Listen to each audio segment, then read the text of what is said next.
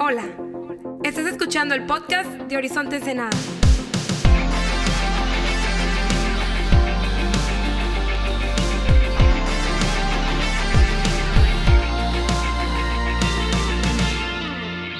Hey, ¿qué onda Horizonte? ¿Cómo estamos?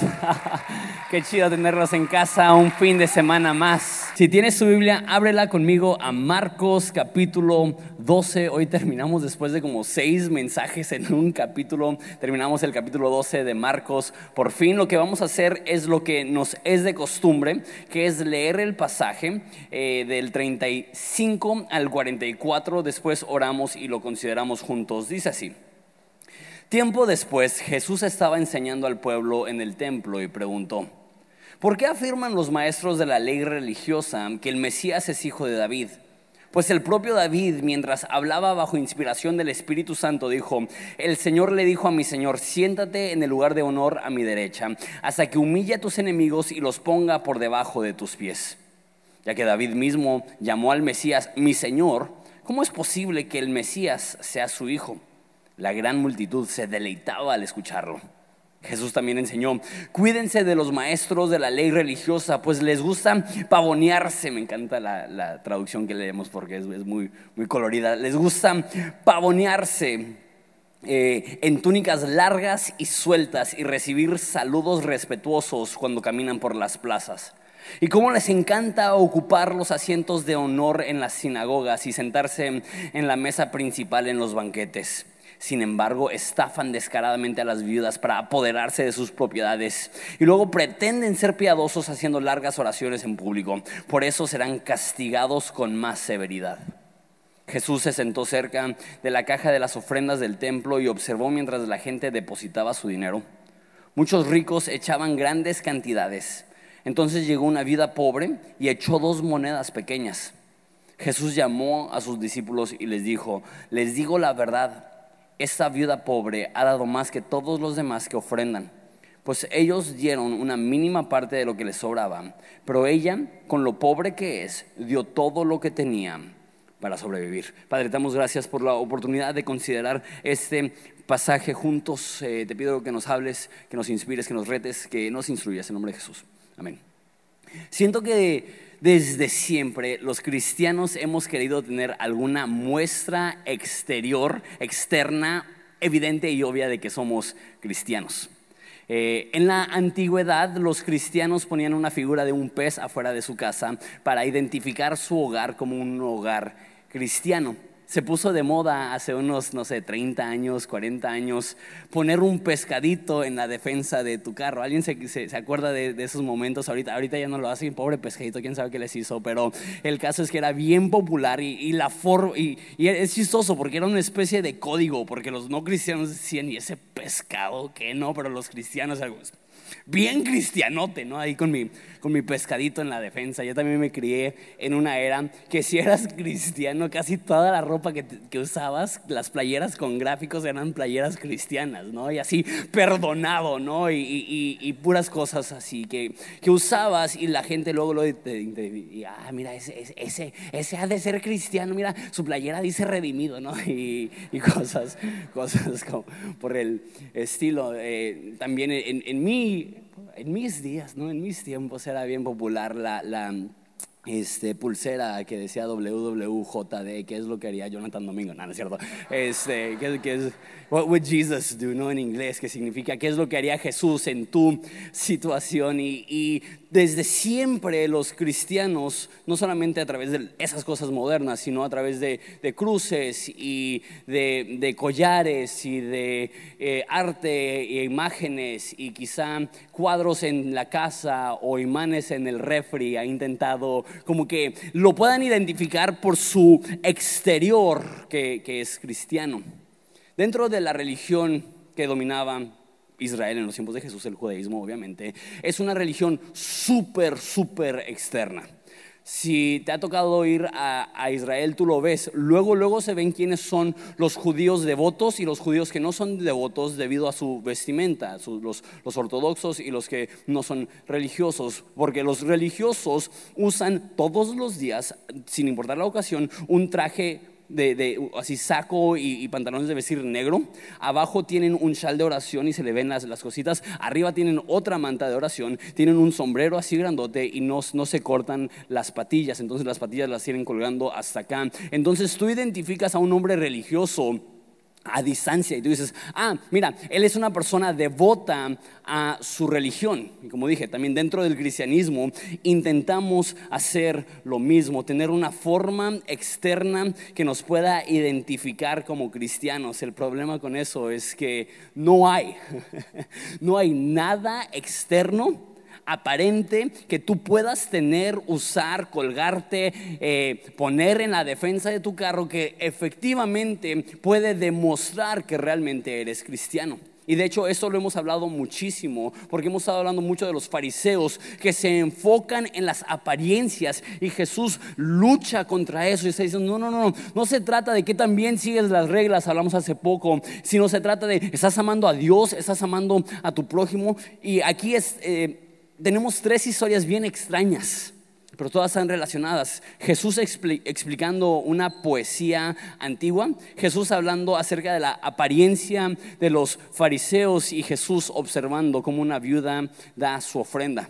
Te voy a ser honesto, las primeras dos cosas, era fácil ver el contraste entre un hombre que le encanta sentarse en el lugar de honor y una viuda que silenciosamente da todo lo que tiene. O sea, es un contraste entre la apariencia y la realidad. Pero yo dije, ¿qué tiene que ver?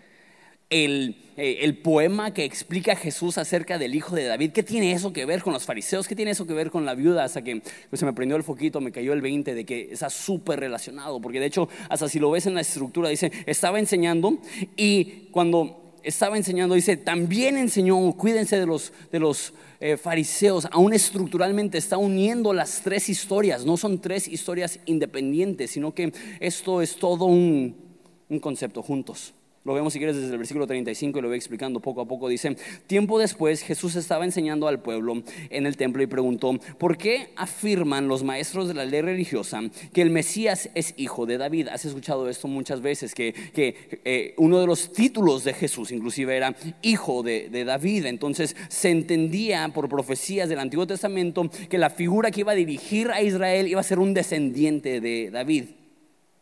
Pues el propio, ¿por qué afirman que el Mesías va a ser hijo de David? Pues el propio David, mientras hablaba bajo la inspiración del Espíritu Santo, chido saber que Jesús creía que el Antiguo Testamento era inspirado por Dios y, y por el Espíritu Santo, dijo, el Señor le dijo a mi Señor, siéntate en el lugar de honor a mi derecha hasta que humille a tus enemigos y los ponga por debajo de tus pies ya que David llamó al Mesías mi Señor, que en una cultura de honor jamás llamarías a un descendiente, a un hijo, a un nieto mi Señor. Entonces, al decir mi Señor, lo que David está diciendo es que ese Mesías es mayor y más importante que yo. 37 todavía, ya que David mismo llamó al Mesías mi Señor, ¿cómo es posible que el Mesías sea su hijo? Y la multitud se deleitaba al escucharlo. Tengo que explicar aquí un poco del contexto. Te recuerdo que Marcos los primeros 10 capítulos escribe bien rápido. La palabra que más se repite es inmediatamente y después, enseguida. Y Marcos narra en 10 capítulos tres años y medio de la vida de Jesús. Y a partir del capítulo 11 algo sucede que es como que le pica al botón de cámara lenta y pasa de dar todo así en zumba a enfocarse seis capítulos largos y seis capítulos completos a la última semana de la vida de Jesús. Y ahorita ya tenemos como nueve, diez mensajes en, dos capítulos, porque igual Marcos está yendo muy lento y es suceso tras suceso tras suceso. Pero una de las cosas que se puede perder un poco es que Jesús llegó ya a Jerusalén para morir. Ya está en lo que se conoce como la semana de la pasión. Y unos cuantos días antes de esto, Jesús entra en un burro a Jerusalén y la gente está gritando a todo pulmón después de haber quitado sus vestiduras y ponerlas como una alfombra roja y, quitar las, las, hojas de las palmeras y ponerlas ahí para recibir a su rey, es lo que están intentando demostrar al hacer eso. Ellos tienen una petición, dicen, Osana, que significa sálvanos, eso lo he dicho ya anteriormente. Para ti y para mí, Osana es bien religioso, no hacen alabanza, Osana, no, y ni sabemos qué significa, pero lo decimos, Osana. Pero para ellos era su idioma, significa sálvanos, rescátanos, libéranos de la opresión del imperio romano, es lo que le estaban pidiendo a Jesús. Y luego dice, que venga el reino de David. ¿Qué es lo que le estaban pidiendo a Jesús? Estaban diciendo, organízanos, crea de nosotros un ejército, estamos listos a seguirte hasta la muerte, ármanos, estamos listos para pelear para nuestra libertad. Eso es lo que ellos esperaban y eso es lo que ellos estaban diciendo cuando decían que Jesús era el hijo de David. Estaban diciendo que Jesús iba a ser el tipo de rey que David era, un rey guerrero, un rey que conquistaba. No sé si sabes tú esto, de repente porque la Biblia suele ser el único punto de referencia que tenemos a la antigüedad. Asumimos que Israel era como el, que el pueblo más poderoso y grande de, la antigüedad. No lo era, era un pueblo muy insignificante. Canaán e Israel es, es, una zona un poco más grande. Pon tú como de aquí a Mexicali y a San Felipe, a Tijuana, es más o menos el espacio de Israel. Entonces es un espacio geográfico muy pequeño. Y el momento más fuerte en la historia de Israel, donde inclusive historiadores seculares creen que el imperio más poderoso en la tierra era Israel, fue cuando David era el rey. Entonces, esa es la, memoria que ellos tienen. Cuando David era rey, conquistábamos naciones. Cuando David era rey, él era un guerrero que, podía derrotar cualquier oposición. Cuando llegue el Mesías, va a ser así. Y dice Jesús, ¿ustedes creen? ¿Ustedes creen que, que así va a ser? Porque la, frase hijo de para los hebreos no significa solamente descendiente de, sino imitador de. Por eso cuando Jesús dice yo soy el Hijo de Dios era mucho más fuerte que solamente como descendiente de Dios, sino que está diciendo yo soy como Dios. Por eso cuando dijo yo soy el Hijo de Dios, la gente dijeron es un blasfema, se está haciendo igual que Dios. Entonces cuando dice el, el, el Mesías sí es hijo de David en el sentido que es un descendiente, pero no es hijo de David en el sentido de que no es una réplica. No, está intentando restablecer el tipo de reinado que David tenía. Entonces, ¿qué es lo que Jesús estaba haciendo? No un reino de violencia, no un reino donde peleaba odio contra odio, sino lo que estamos viendo, la restauración de todas las cosas a través del amor, de la misericordia, de la compasión, del cuidado por los necesitados. Y por eso, justo después de eso, habla de los fariseos. Dicen los fariseos, eh, lo dicen la reina Valera, devoran las casas de las viudas. Eso no es lo que yo vine a hacer. Yo no vine a aprovecharme de los necesitados. De hecho, cuando Jesús empieza su, su ministerio, dice, yo vine a liberar a los cautivos, yo vine a sanar a los enfermos, yo, yo vine a darle vista a los ciegos. La meta de Jesús en esta tierra era establecer un reino donde el necesitado, el desahuciado, el roto, el abandonado, el necesitado, el pobre, tenía un apoyo divino, tenía un respaldo divino, tenía una esperanza de que Dios podía hacer algo aún con ellos.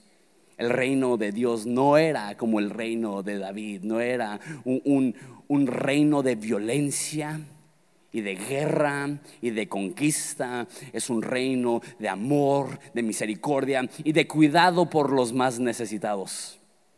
Entonces al pensar esto, él automáticamente piensa en los fariseos y lo, lejos que están de cumplir eso. Que quizá saben de la Biblia, que quizá tienen una apariencia piadosa, pero en quizá el enfoque más grande del ministerio de Jesús, que era ayudar al necesitado, a los fariseos les valía. Mira lo que dice a partir del 38. Dice, Jesús también enseñó, cuídense de los maestros de la ley religiosa, pues les gusta pavonearse en túnicas largas y sueltas. Les gusta recibir eh, respetuosos saludos cuando caminan por las plazas. Y cómo les encanta ocupar los asientos de honor en las sinagogas y sentarse en la mesa principal en los banquetes sin embargo, estafan descaradamente a las viudas para apoderarse de sus propiedades. Y luego pretenden ser piadosos haciendo largas oraciones en público. Por eso serán castigados con más severidad. Quiero ver varias cosas aquí. Lo primero es que los fariseos, los religiosos, se enfocan en su vestimenta. Han pasado dos mil años, pero no ha cambiado el corazón religioso. Una de las formas de poder ver eh, un corazón religioso es que ellos creen que una de las formas que te identificas como un seguidor de Dios es de la forma que te vistes, ¿no? Este, es muy común y no quiero hablar mal de otras iglesias. Entiendo que, que nace de un lugar de querer respetar la presencia de Dios y, y, si tú te criaste en una iglesia así conservadora, dicen lo mejor para Dios, ¿no? Entonces te pones tu mejor vestimenta para, para ir a la iglesia. Entonces entiendo que la motivación no es mala. Pero te recuerdo que la religión que seguimos es de un hombre que era un carpintero que eligió a pescadores y que caminaba de casa en casa anunciando el reino de Dios. No era nada formal absolutamente nada formal. Entonces de repente llegas a Horizonte y más si tienes trasfondo de otra iglesia y dices, no manches, qué fodongos en Horizonte. Qué nacos, ¿no? Y es bien fácil identificar a alguien que viene a Horizonte por primera vez porque vienen demasiado nice. y, así como que, ah, sí, pues es, es, así. Siempre que ves a alguien con corbata, yo digo, ah, pues bienvenido. Es tu primera vez. y por un lado, simplemente es, nuestra naturaleza ser un poco nacos, pero por otro lado es bien intencional. Es bien intencional porque no, no queremos hacerte pensar que si te planchaste o te fajaste o te pusiste corbata o te pusiste vestido o, si tienes traje o, o te, te viniste formal, que de alguna forma eso te hace mejor o más cristiano. Eso es bien peligroso. Tengan cuidado, porque hay personas que usan sus túnicas largas y aguadas. Yo por eso me he visto tan pegadito, ¿no? Porque no quiero. no quiero errar ahí. Pero sabes, creo que está cambiando la cultura cristiana y creo que tengo que, decir eso también. Hace 5 o 10 años era, ¿qué tan formal te ibas a la iglesia? Y está habiendo un cambio donde las nuevas túnicas largas y aguadas no son qué tan formal te vistes, sino qué tan fancy te vistes. Hay como que una nueva cultura dentro de la iglesia que intenta medir el favor de Dios por qué tan cara es la ropa que vistes. Ahora, si tú eres súper adinerado y tienes ropa chida, no, es el punto. El punto es que sí hay una cultura que se enfoca demasiado en las apariencias y tenemos que ser recordados día tras día que el hombre se fija en las apariencias, pero Dios se fija en el corazón y tenemos que tener cuidado de que no pensemos que nuestra apariencia aporta a nuestro nivel de madurez. Si a ti te gusta venir de formal a la iglesia, vente formal a la iglesia. No, perdón por burlarme de ti, pero nada más quiero que sepas que esa es la razón quizá que somos tan, tan informales. Les gusta recibir saludos respetuosos en la calle. ¡Qué peligro! Eso lo digo más como pastor, se siente bien bonito cuando, cuando alguien te, te dice, pastor, ¿cómo está? Y, y, se siente el respeto que te sienten. Y una vez más, no, es, no tiene nada de malo el problema es anhelarlo. El problema es desearlo. El problema es, pensar, ¿qué es lo que tengo que hacer para que me hablen así? ¿Sabes? Si vives para la aprobación de la gente, morirás con su crítica. Si a ti lo que te hace sentir vivo y especial es que la gente te aplauda, el momento que dejes de sentir aplausos te sentirás absolutamente solo y dudarás de tu llamado. Está bien que la gente te respete cuando vives una vida que es digna de respeto, pero está súper, súper peligroso cuando, como los fariseos, estás buscando que en las plazas te admiren. Tú sigue caminando, tú sigue chambeando, tú sigue haciendo la obra de Dios en tu vida. Y si la gente te reconoce, chido. Y si la gente no te reconoce, está bien. Si la gente te admira, chido. Y si la gente te critica, está bien. No pasa nada. Pero sí es bien peligroso tener tanto énfasis en qué es lo que la gente está hablando de nosotros, ¿sabes? La gente está hablando mucho de Horizonte, por muchas razones. Creo que necesitamos saber eso. Jamás nos vamos a basar en la opinión pública, en la opinión de la gente, siempre nos vamos a basar en la convicción de qué es lo que Dios nos está llamando a hacer y lo que Él nos llame a hacer, eso es lo que vamos a hacer. Digan lo que digan, está chido. Si, si, si, si a la gente le late chido, si a la gente no le late chido, vamos a hacer lo que Dios nos ha llamado a hacer. Vamos a darle. Les gusta sentarse en la, en la silla principal, eso es similar a lo anterior, pero necesitas entender que en la cultura judía era una cultura de muchos banquetes y de hecho esta menciona ahí específicamente los banquetes y está muy chistoso esto, que cuando tenías un banquete ordenabas a los huéspedes por importancia. Y los más importantes los sentabas más cercano al anfitrión, al dueño de la casa, y los menos importantes los sentabas al final de la mesa. Entonces, si tú llegabas y te sientas al final de la mesa, como que soy el menos importante.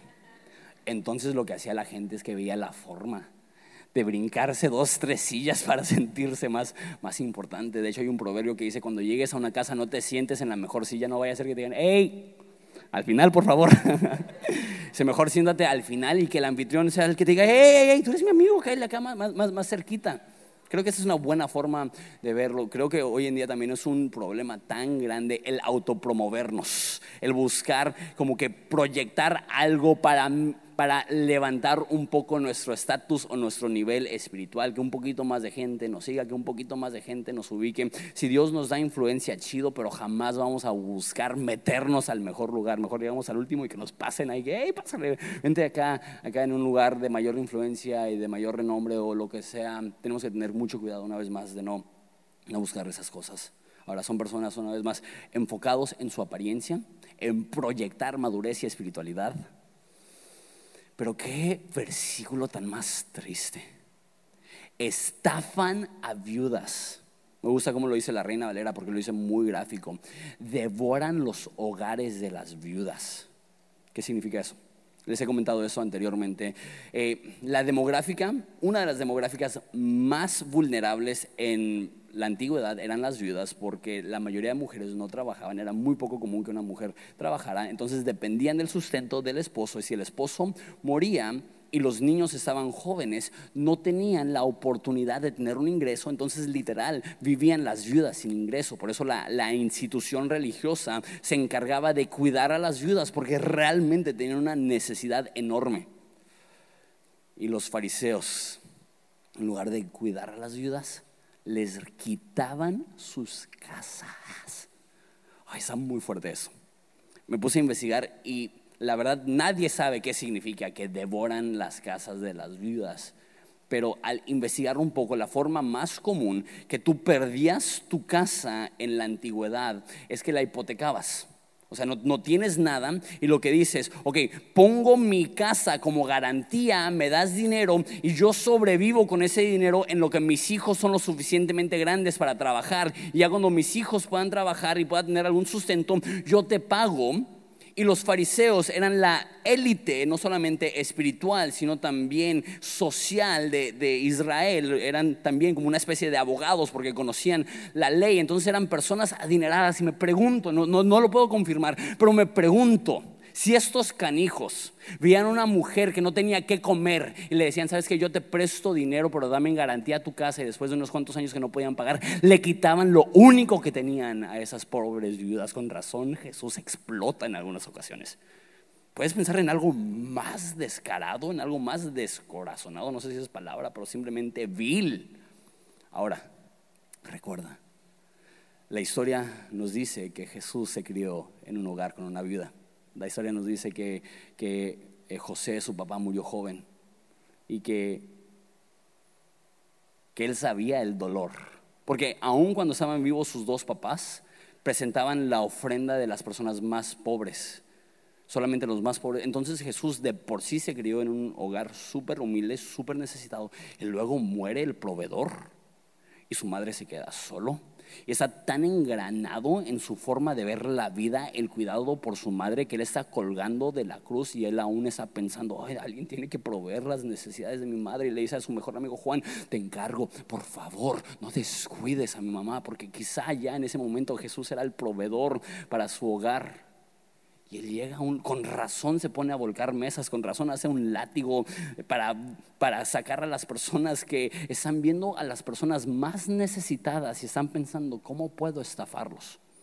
¿Cómo puedo ofrecerles un préstamo de 100 mil pesos y a los dos, tres años quitarle su casa que, que, vale 500 mil pesos? ¿no? Esa es su, su mentalidad. ¿Cómo vives contigo mismo si estás dejando a viudas en la calle? Te digo cómo lo hacen. Hacen oraciones largas. Qué feo. Muchas veces, y eso está bien hardcore, y siento mucho decirlo de esa forma, pero es creo lo que Jesús está diciendo. Muchas veces las personas que oran más largo lo hacen porque tienen un cargo de conciencia de que saben las cosas que han hecho y lo están haciendo únicamente para sentirse un poco menos mal de su condición. Los fariseos sabían, o sea, ¿cómo puedes dormir sabiendo que has dejado a una viuda en la calle con sus hijos? Pues pasé cuatro horas orando hoy, no, no creo que sea tan mala persona. Hay una indicación aquí, tengan cuidado, tengan cuidado. Porque si no nos cuidamos, tú y yo podemos estar tan preocupados por nuestro propio bienestar que olvidamos las necesidades de las personas más vulnerables. Y nota el contraste. A partir del versículo 41, Jesús se sentó cerca de la caja de las ofrendas del templo y observó mientras la gente depositaba su dinero. Muchos ricos echaban grandes cantidades. se me hace curioso que, Jesús estaba observando, y me, me gusta la Reina Valera, dice, estaba observando cómo daban que Dios está más enfocado en cómodas que, que quizá en la cantidad que das. Y vamos a, ver eso en un segundo. Y muchos ricos echaban grandes cantidades. En el templo habían cajas enfrente, entonces tú llegabas y asumo que la forma que mostraban que llevaban grandes cantidades es que tenían bolsas o sacos llenos de, de dinero y los depositaban ahí. Entonces llegó una viuda pobre y echó dos monedas pequeñas no sé cuántos de ustedes han escuchado, eso es un versículo muy popular porque pues, a los pastores les gusta hablar de la ofrenda, ¿no? Y yo siempre había escuchado que eran las dos monedas más insignificantes. Y cuando lo había escuchado en inglés, lo había escuchado dicho como dos pennies. O sea, no, pues yo también los he hecho, o sea, no vale nada. Y luego en México lo había escuchado como dos monedas de 50 centavos. ¿Qué puedes comprar con dos monedas de 50 centavos? No, si es todo lo que tiene, pues igual yo también lo he hecho, porque ni un chicle te alcanza hoy en día. Pero estudiando eso me di cuenta que no es como hoy en día que hacen monedas a morir. O sea, era, era difícil hacer monedas en ese entonces. Entonces, la moneda más pequeña sería el equivalente para ti y para mí de 10 pesos. Entonces esa mujer tiene 20 pesos en su, en su bolsa. Eso cambia un poco la ecuación. Porque ahí ya no es insignificante. A ella representa quizás su, su última comida que podría comprar. Eso quizá representa el, único pago que puede hacer para ganarse unas cuantas semanas más antes de que le quiten su casa. ¿Sí, ven eso? O sea, sí, me pegó a mí fuerte que, que son 20 pesos. Y dice, Jesús llamó a sus discípulos y les dijo, la verdad les digo que esta viuda pobre ha dado más que todos los demás, que todos los demás que ofrendan. Pues ellos dieron una mínima parte de lo que les sobraba, pero ella, con lo pobre que es, dio todo lo que tenía. ¿Sabes? Se me hace bien loco que Jesús dice, no dio mejor, dio más. Dio más. Es, es palabra más. ¿Por qué? Porque las personas daban, dice, de lo que les sobraba. Voy a ser bien franco aquí. Hay personas aquí que están muy orgullosos de, de ustedes porque ofrendan 500 pesos soy un cristiano súper chido, porque hay 500 pesos. Pero podrías dar 5 mil pesos y no se vería afectado tu nivel de vida. Pero simplemente porque es un billete grande, tú sientes que, que, es una ofrenda grande. Y hay personas aquí que tienen 20 pesos. Dicen, no, no, no quiero, no, no, no creo que lo voy a ofrendar porque es demasiado pequeño.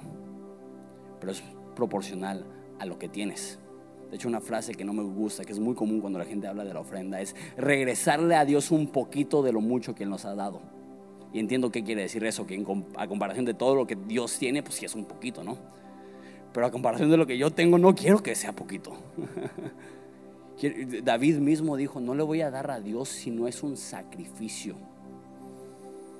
Y sabes, creo yo que es más fácil honrar a Dios con tus ofrendas cuando tienes poco, porque es mucho más fácil que sea un sacrificio conozco a personas y eso, eso me, me, este, me da mucho sentimiento porque yo, yo, yo veo cómo entran monedas, yo veo cómo entran billetes de 20 pesos, yo veo cómo, cómo realmente esa iglesia está sustentada por sacrificios de muchísimas personas que están dando, no de la abundancia, sino con un sacrificio enorme. Yo conozco personas que caminan el domingo a la iglesia porque saben o es la ofrenda o es el pasaje. hay personas que les da pena eso. Hay personas que les da pena que dicen solamente puedo dar 50 pesos, solamente puedo dar 20 pesos. ¿Sabes lo que Dios diría? Estás dando más que todos. Porque hay personas aquí que pueden dar 5 mil pesos y ni siquiera los sudan. Para ti dar esos 50 pesos literal hacen que te duela los pies. Y Dios ve eso y eso honra a Dios y Dios está viendo y Dios está diciendo, mira, esa persona me está honrando, me está honrando. Porque no me está dando de la abundancia, me está dando en medio de la escasez. Y esto para aquellos que quizá tenemos un poco más que 50 pesos. es un reto, es un reto. Porque de la misma forma que las oraciones largas de repente nos hacen sentir bien cristianotes ofrendas que para el bolsillo ajeno serían generosas, pero para nuestras posibilidades no son la gran cosa. Es una forma fácil de engañarnos y pensar que estamos bien maduros porque dimos quizá una cantidad grande a comparación de las demás personas, pero no hemos dado algo proporcional. Dice Pablo que cuando damos a Dios debe de ser proporcional a la forma que Él nos ha bendecido. Y esa mujer lo dio todo, 20 pesos, 20 pesos intenso. Habla de la confianza que ella tiene en Dios. Hay otra historia donde llega un profeta y le dice a una viuda, igual, eh, hazme de comer. Y ella dice, ¿sabes qué?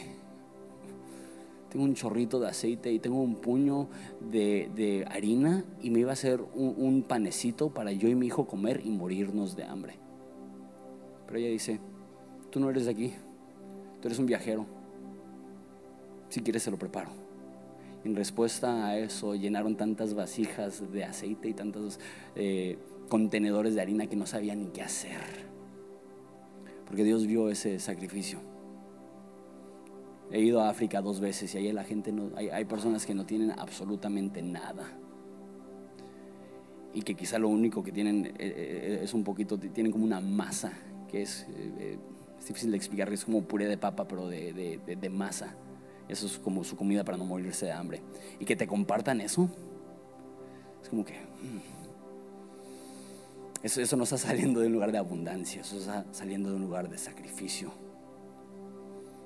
Lo que enseña este pasaje es que la forma que honramos a Dios es dar de tal modo que provoca en nosotros una dependencia en Él. Esa es la forma que debemos de dar. Pero creo que hay algo subliminal mucho más fuerte que únicamente, o sea, es importantísimo honrar a Dios con nuestras ofrendas. Pero hay algo que sucede aquí, que no sé si lo viste, porque a mí me tomó tiempo captarlo.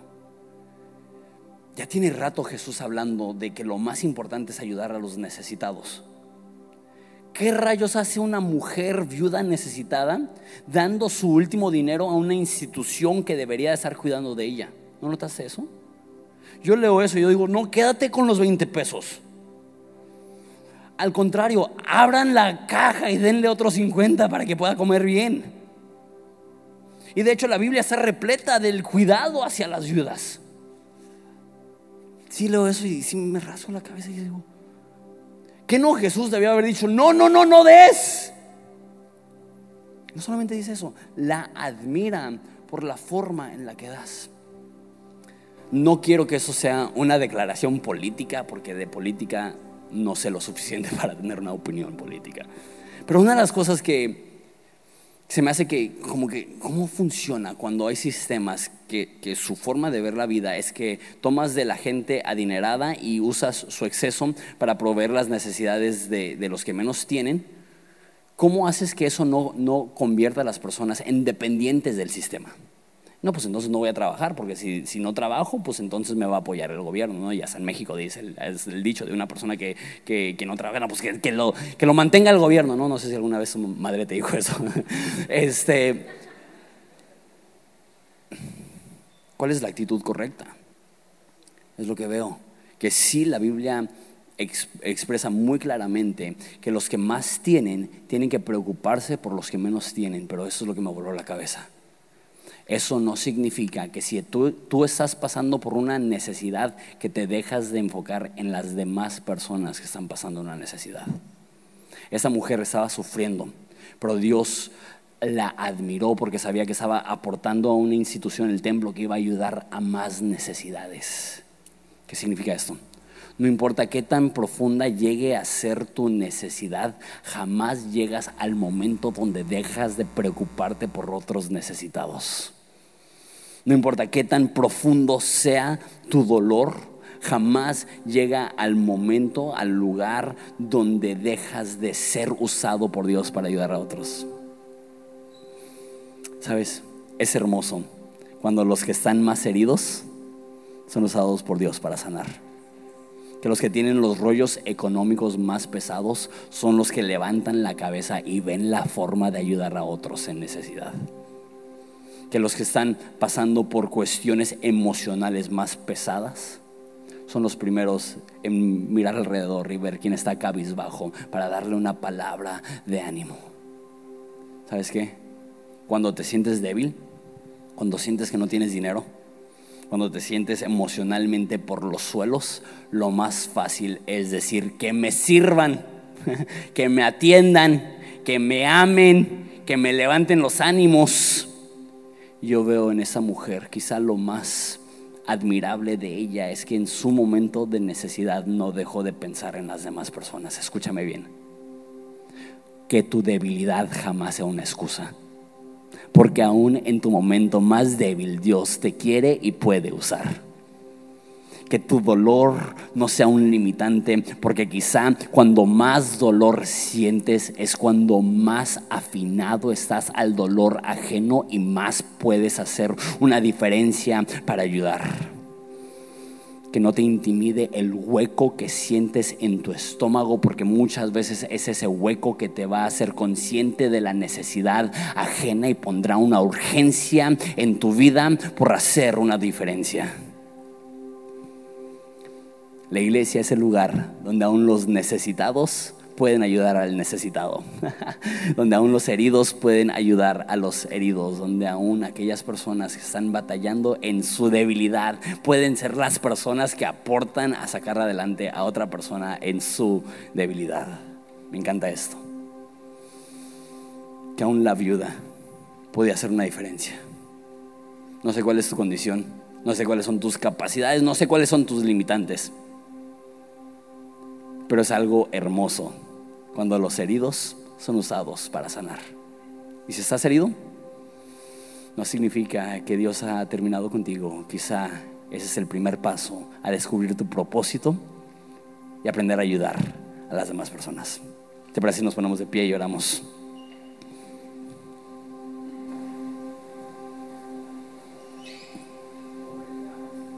Pobre diablo. Padre, te damos gracias porque yo veo esta viuda y la verdad me conmueve, me conmueve machín. Mucho, mucho. Pensar que tú no eres ajeno al dolor, que tu madre fue una viuda, que tú sufriste hambre. Y que tú ves a esta viuda darlo todo. Y hay algo en tu corazón que dice que tan hermoso. Que en su necesidad ella no deja de confiar. Qué tan hermoso que en su dolor ella no dejó de pensar en los demás, que sus limitantes económicas no fueron un impedimento para seguir creyendo y confiando que Dios puede hacer grandes cosas. Padre, te pido por las personas que están aquí, que únicamente pueden dar poco, que ellos sepan que cuando dan están dando más que los demás.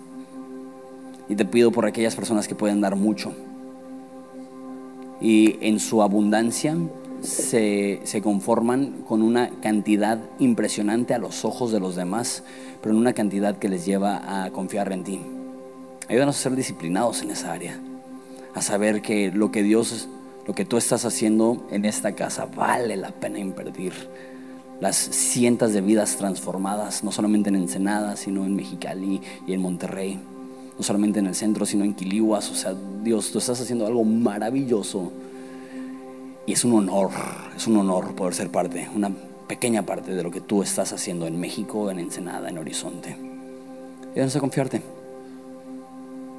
Y ayúdanos a saber que tú estás haciendo algo, aún en medio de nuestra debilidad. En nombre de Jesús. Amén. Vamos a adorar a Jesús.